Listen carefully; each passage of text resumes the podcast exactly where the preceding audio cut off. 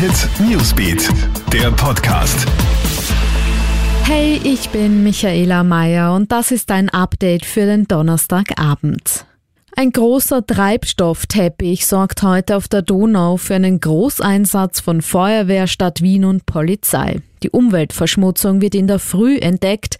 Der Treibstofffilm zieht sich von Korneuburg bis Wien Handelskay.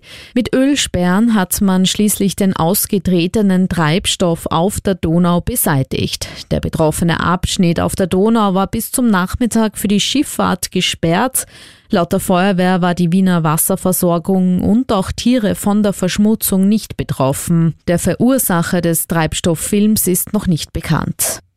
Werner Kogler äußert sich jetzt zur Burger-Affäre. Der frisch gebackene Vizekanzler ist ja beim Burgeressen bei McDonalds gesichtet und fotografiert worden. Das Bild ist im Netz viral gegangen unter dem Motto, darf ein Anhänger der Grünen denn so etwas? Das Foto sollte wohl einen Shitstorm gegen Kogler auslösen, aber das Gegenteil ist passiert, sagt Kogler im Interview mit Krone TV. Für ihn habe es geradezu eine Solidaritätswelle gegeben. Zu dem Schnappschuss kam es laut Kogler Vogler übrigens deshalb, weil er mit Jugendlichen Selfies gemacht hat und dann mit ihnen weiter zu McDonald's spaziert ist.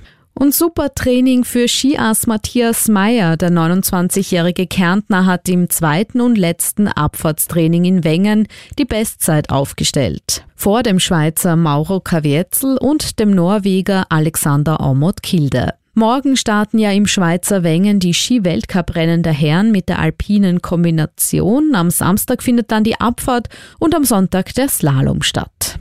Alle News gibt's für dich heute noch bis 20 Uhr im Kronehit Newsbeat und natürlich kannst du unseren News Podcast auch abonnieren. Kronehit Newsbeat, der Podcast.